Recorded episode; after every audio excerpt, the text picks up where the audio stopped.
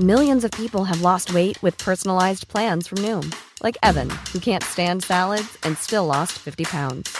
Salads, generally, for most people, are the easy button, right? For me, that wasn't an option. I never really was a salad guy. That's just not who I am. But Noom worked for me. Get your personalized plan today at Noom.com.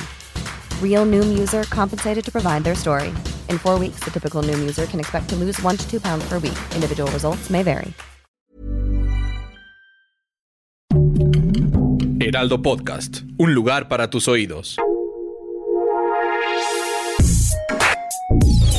Escucha la opinión de Sergio Sarmiento, quien te invita a reflexionar todos los días con la noticia del día.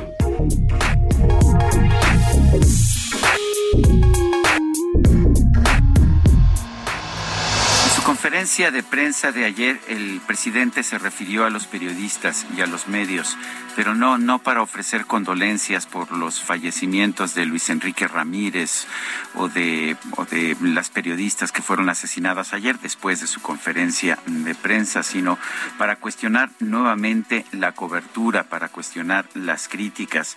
Eh, habló de la radio y habló de que en radio todo el mundo está en contra de sus posiciones eh, dijo también que pues lo mismo ocurre en los periódicos. Dice, por eso me da gusto porque antes una campaña si no se resistía, ahora es distinto porque la gente está muy consciente, muy avispada, muy informada. Las redes sociales, el boca en boca, el corre, la voz.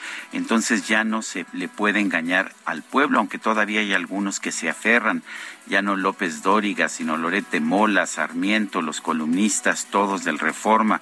No hay un objetivo plural que no sea tendencioso, que no esté en contra de nosotros uno. Bueno, el presidente se siente agredido. Es curioso porque a lo largo de, los meses, a lo largo de los años, eh, yo he sido bastante positivo con el presidente en algunos temas. Siempre he dicho que ha sido prudente en el manejo de las finanzas públicas y esto se manifiesta en la relativa estabilidad que tenemos en la economía y, por ejemplo, también en el tipo de cambio.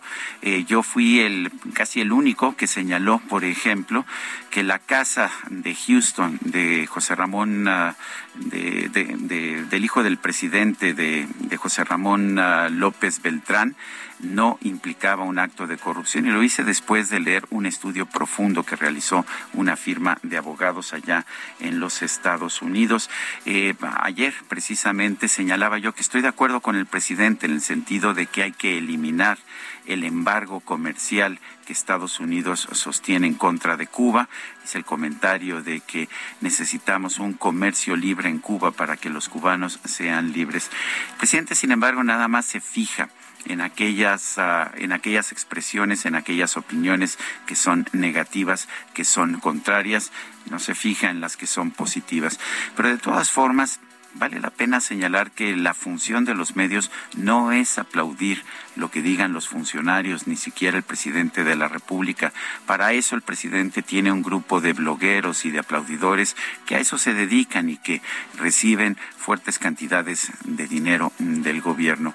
Los periodistas tenemos que ser críticos y lo hemos sido ahora como lo hemos sido en el sexenio de Enrique Peña Nieto y en el sexenio de Felipe Calderón y en todos los anteriores, porque el periodismo eso es, el periodismo es cuestionar a quien se encuentra en el poder. En fin, qué bueno que el presidente López Obrador eh, dedique a los periodistas un momento de reflexión en su mañanera. Ojalá que lo hubiera dedicado a pensar y recordar y reflexionar sobre la violencia que ha matado a 11 periodistas, nada más en lo que va de este año. Yo soy Sergio Sarmiento y lo invito a reflexionar.